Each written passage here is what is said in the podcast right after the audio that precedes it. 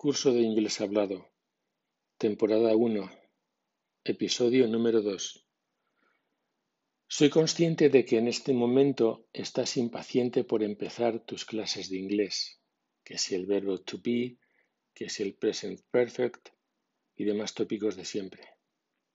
Antes de meternos en batallas, vamos a organizar el campo de batalla, a observar tanto a vista de pájaro como a ras de suelo y después el subsuelo del lenguaje que vamos a emprender. Ten paciencia. Antes de nada es preciso que te sitúes y que revisemos la enseñanza al uso, porque lo que voy a ofrecerte va a tener otra pinta y es preciso reiniciar tu mente. En este momento, aunque en otro episodio lo desarrollaré a fondo, quiero hacerte una reflexión. Probablemente has estado aprendiendo a hablar inglés usando la ortografía o escritura del mismo. Este es un error global, dado que cuando dices, no lees.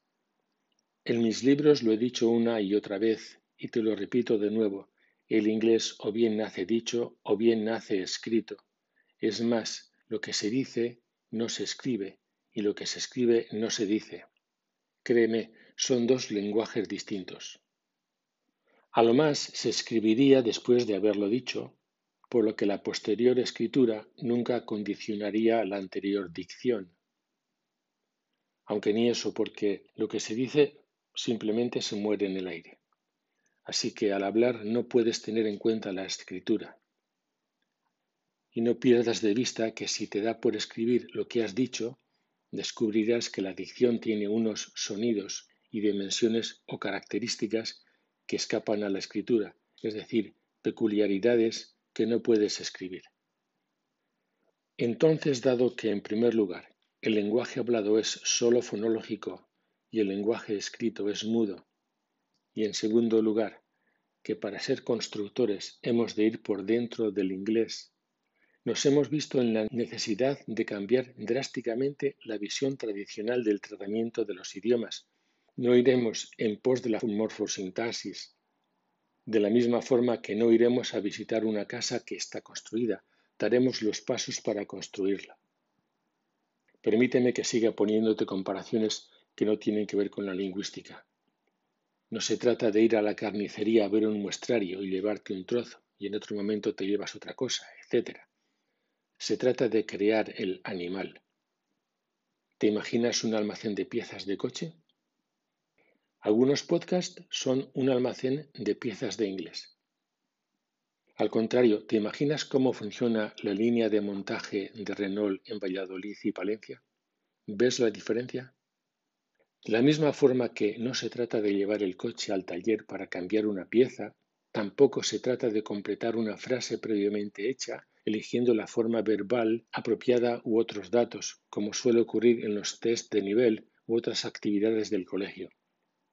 Se trata de saber hacer coches desde la nada. Es decir, se trata de saber crear inglés hablado partiendo de la nada. Así que necesitas emprender un nuevo tratamiento en el aprendizaje del inglés. Durante la búsqueda de la metodología adecuada en Boston y después en España, y en el proceso del nuevo método de investigación, hemos tenido que liquidar la mayoría de los tópicos al uso por falaces y contraproducentes para liberar del lastre el resultado y optimar la eficacia. A volapié te pongo unos ejemplos. Como acabo de decirte, ambos, el sonido del inglés que se habla y la andadura por dentro del inglés, controlan factores y aspectos fundamentales que pasan desapercibidos al inglés escrito, lo que induce a dar pasos muy importantes, de los que solo ahora te cito diez. 1. Reformar los enunciados verbales y las nomenclaturas de sus tiempos. Estrictamente hablando, el inglés no conjuga como lo hace el español, el francés, etc. Por lo tanto, no es apropiado aplicarle al inglés los criterios o nombres de los idiomas que conjugan. A este respecto, más adelante te contaré los problemas que a causa de esta diferencia se generaban en Boston a los americanos que aprendían español. 2. Igualmente encontramos que el concepto clásico de verb, tiene defectos bastante burdos de planteamiento básicos en fondo y forma. En su lugar hemos encontrado la verdadera realidad, a la que denominaremos de otra forma y a la que daremos un nuevo contenido. 3. A la vez, se descubren hechos desapercibidos en verbos modales que mediante su fonología diversifican significados, pero de lo que con la escritura no sabemos de la misa a la media. 4. En la enseñanza habitual encontramos tuplas de palabras atadas sin más, cuando lo verdaderamente útil es saber las razones tras indagar. 5. Por otra parte, hallamos la lógica de composiciones de verbos creadores de tú y de verbos creadores del sufijo ing. Solo desde el interior del lenguaje se ven las conexiones que a simple vista no se perciben. 6. Uso de preposiciones exigidas bajo razonamiento y de sus razones de ser, lo que cambia la perspectiva global. 7. Igualmente, encontramos que las llamadas reglas de ortografía no existen por sí mismas, son consecuencia de la fonología. 8. En general, encontramos que la palabra entonación es imprecisa y banal, que hay una realidad que sobrepasa con creces dicho concepto. 9. Que los verbos en la forma simple, en crudo, como significado genérico, no deben ir precedidos de la palabra to, que además de inexistente es una fuente de problemas. 10. Por fin hemos hallado errores de táctica debido a intervenciones e interpretaciones de la mente española, no de la mente inglesa. Te he citado diez casos, pero la lista es enorme. Muchos más componentes han de cambiar, como comprobarás a lo largo de este curso. Así que similares a estos, nos iremos encontrando con infinidad de factores que cambiarán la forma de enseñar y aprender. En general, encontramos otras medidas, otra extensión, otra altura y otra profundidad que harán del inglés un idioma impresionante y apasionante. En otro orden de cosas y en otra perspectiva, encontramos que el inglés hablado se comporta como un fluido, lo que conduce a rutinas con la menor energía o incomodidad internas posibles. Secuencias fluidas de acentos fónicos, sonidos, perfiles u otros recursos. A este respecto puedes escuchar el episodio 5 del podcast Pronunciación Inglesa en Spotify, Anchor u otras plataformas con una carátula similar a la actual. El 60% de los datos utilizados al hablar son invisibles al inglés ortográfico o escrito, y de ese porcentaje se derivan cantidades enormes de factores determinantes. En general, durante el desarrollo a seguir, te encontrarás con muchas novedades, así como correcciones a la enseñanza habitual. El inglés tiene una idiosincrasia propia con tres características que cristalizan en rasgos que le alejan del español y de las que te hablaré más adelante. No tener en cuenta estos componentes significa, además de escarbar por encima, dejar que el español haga de las suyas. Así que, indefectiblemente, tienes dos enemigos. Uno, el español, que intenta mangonear la estructuración del inglés y acaba controlando la construcción inglesa. Y dos, la ortografía, tanto física como imaginada del inglés, impidiendo la dicción correcta. Si no te enfrentas a estos dos inconvenientes, lo más que conseguirás serán amagos. Estos factores determinan que nuestra metodología y pedagogía sean completamente distintas a las habituales. En cuanto al lenguaje a desarrollar, el inglés de ninguna manera es un elenco de cosas a aprender, si sirve la comparación, te repito de nuevo que no se trata de un montón organizado de leña, se trata de un árbol. Nada surge por generación espontánea, nada está suelto, no hay colgajos, todo está empalmado y muchas de estas articulaciones vienen dadas por la fonología. Acabo de decirte, por si acaso te ha pasado desapercibido, que muchas de estas articulaciones vienen dadas por la fonología. La mente de crear inglés es una máquina, no un montón de piezas. Entre tanto, si repasas los procesos a los que has sido sometido en el aprendizaje del inglés, comprobarás que ha habido afluencia de datos inconexos.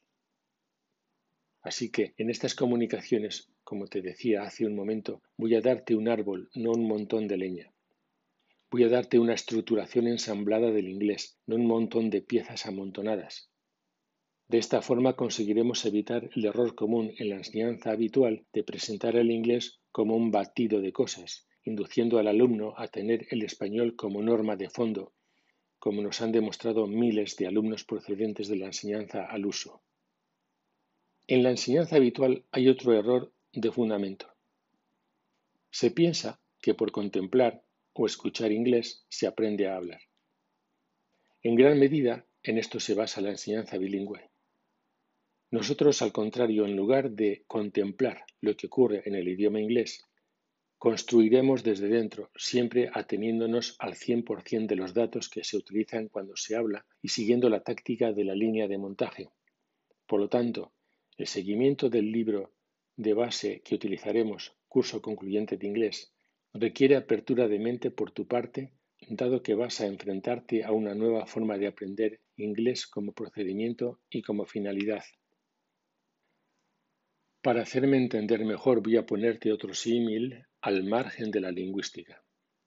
Tú compras una casa, te instalas para vivir en ella y al instante la entiendes, entiendes cómo funciona todo, la decoras, etc. Pero nada sabes del proceso que se ha seguido para construirla. Verás, el objetivo del método IHPE, inglés hablado para españoles, el objetivo de este podcast es construir la casa, construir la máquina de construir inglés, lo cual exige mucho más que saber lo que pasa en el inglés, más aún cuando se trata del inglés tal y como se habla. A este respecto, en la página 18 del libro citado y que seguimos, puedes leer dos historias breves que te ilustrarán lo que acabo de explicarte. Cuando en el colegio, en tu academia, en Internet, en tus libros o donde sea, te empleas en hacer ejercicios de corregir o completar lo que viene construido, tu actividad es la de un taller de reparaciones, pero no la actividad de la fábrica de hacer coches, como te dije hace unos minutos. Lo que quiero que aprendas es a construir desde cero, lo que te limites a reparar. En un taller de reparaciones no se fabrican vehículos. En conclusión, no es lo mismo indagar, controlar comentar o reparar lo que ya está creado que crear. Como te he dicho hace un momento, generalmente se piensa que por oír y ver se aprende a crear inglés, en lo cual en gran medida se basa la enseñanza oficial bilingüe.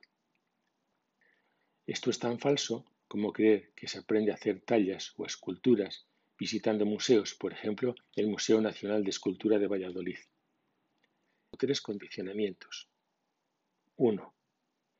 Se trata del desarrollo estructural que requiere la construcción, no se trata de más gramática. La gramática de cualquier idioma es clasificación de material de derribo, lo que permite derribar y clasificar, es decir, entender, pero no construir. 2.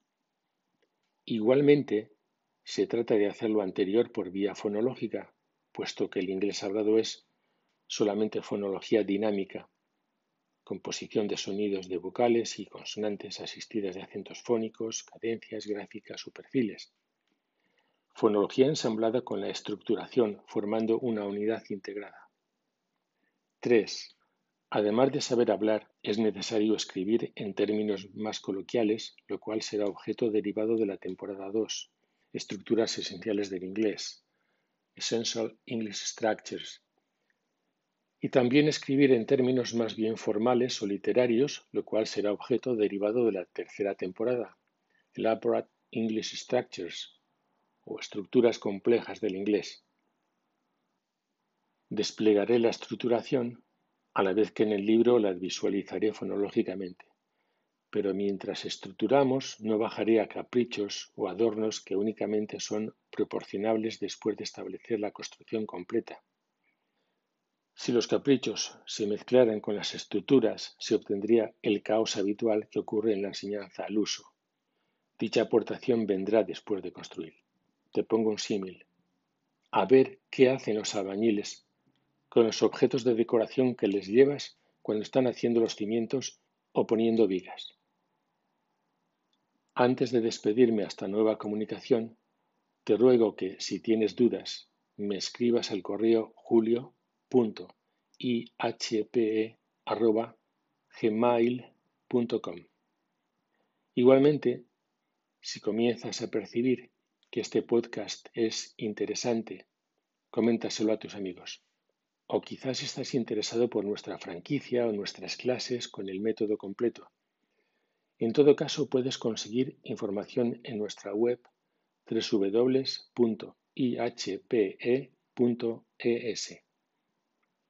Hasta ahora hemos observado el lenguaje a vista de pájaro. En el siguiente episodio lo observaremos a ras del suelo, es decir, antes de comenzar a construir inglés, te expondré los aspectos esenciales del lenguaje e inmediatamente antes de ponernos a construir observaremos nuestro campo de batalla desde el subsuelo.